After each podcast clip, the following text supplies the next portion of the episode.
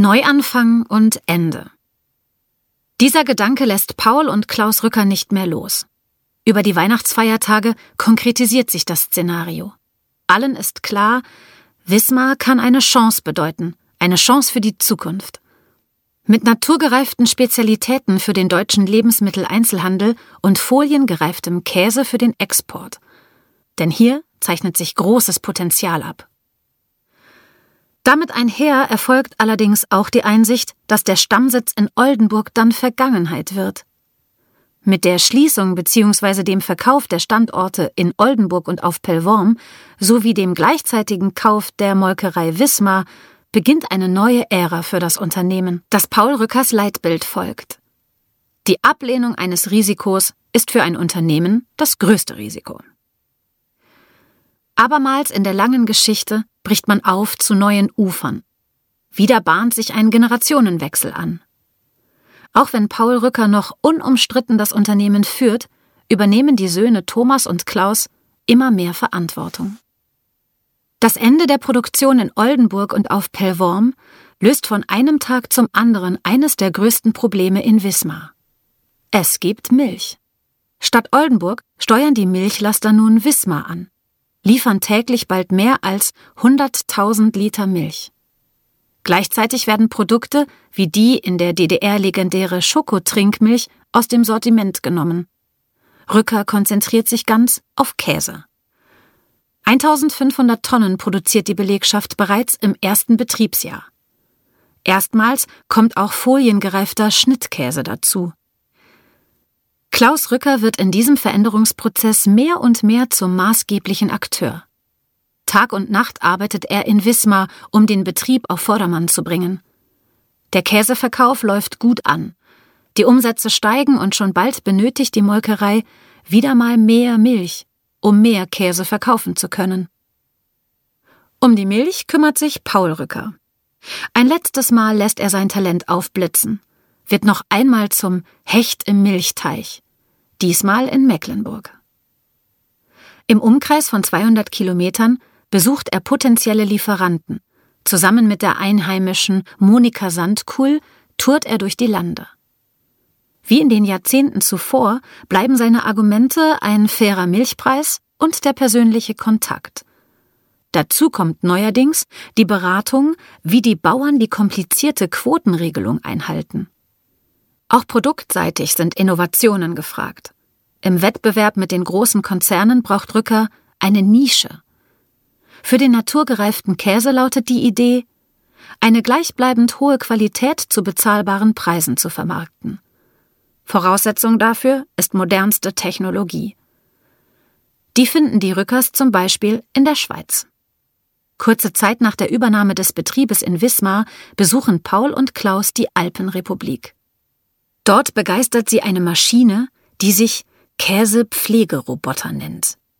Die Anlage schmiert und bürstet den Käse in der Reifung. Für die Produktion der riesigen Schweizer Käse erhöht das enorm die Effizienz. Klaus und Paul Rücker glauben, dass dies für die kleinen Tilsiter Brote in Mecklenburg auch funktionieren könnte. Gemeinsam mit dem Anlagebauer entwickelt Rücker die automatisierte Tilsiter Pflege. 1995 wandern die Tilsiter in Wismar in den ersten vollautomatischen Reifekeller Deutschlands. Die Maschine surrt durch die Gänge des Reifekellers, greift einen Käse nach dem anderen aus den meterhohen Regalen, bürstet und schmiert die Brote und stellt sie zurück ins Regal. Im Jahr 2004 steht dann für einige Tage die gesamte Produktion still. Lastwagen liefern die neueste Käsereitechnik an. Die alte Produktionsanlage muss weichen. Die Jahresproduktion steigt dadurch bis zum Jahr 2006 auf dann 30.000 Tonnen. Den Aufbau der neuen Käserei leitet wieder Klaus Rücker. Paul begleitet all diese Projekte mit Rat und Tat, gibt aber seine Anteile im Jahr 2002 zu gleichen Teilen an die Söhne Thomas und Klaus.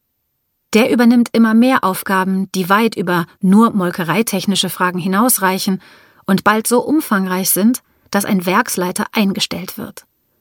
Zum ersten Mal in der Firmengeschichte kümmert sich damit ein externer um die Produktion und Technik. Und der hat viel zu tun. Im Rahmen einer Werkserweiterung werden mit Einwilligung der Stadtverwaltung umstehende Altbauten abgerissen. Dieses politische Bekenntnis für die Molkerei erlaubt eine neue Zuwägung und bietet vor allem viel Platz für weitere Investitionen am Standort Wismar. Es entsteht unter anderem ein neues Salzbad, sodass heute eine Million Liter Milch am Tag zu jährlich 45.000 Tonnen Käse verarbeitet werden. Das nächste Projekt, das nun ansteht? Ein neues Reifezentrum, um den Spezialitätenanteil zu erhöhen. Auch in Aurich sind die Weichen in Richtung Zukunft gestellt. Bereits im Jahr 2007 gab Klaus Rücker den Startschuss für eine dritte Käserei an diesem Standort, um den großen Bedarf an Hirtenkäse weiterhin bedienen zu können.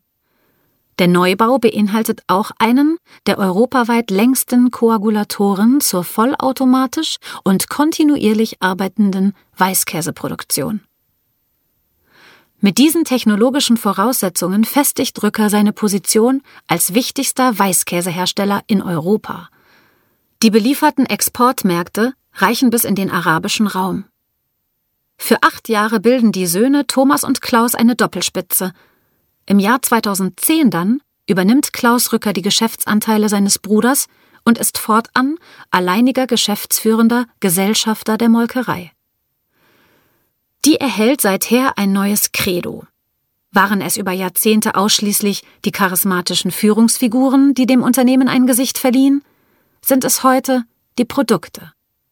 Mit der 2012 entwickelten Marke Rücker steht heute der Käse im Vordergrund, als leckere Spezialitäten, für die auf den ersten Blick erkennbar ist, woher sie kommen und wofür sie stehen.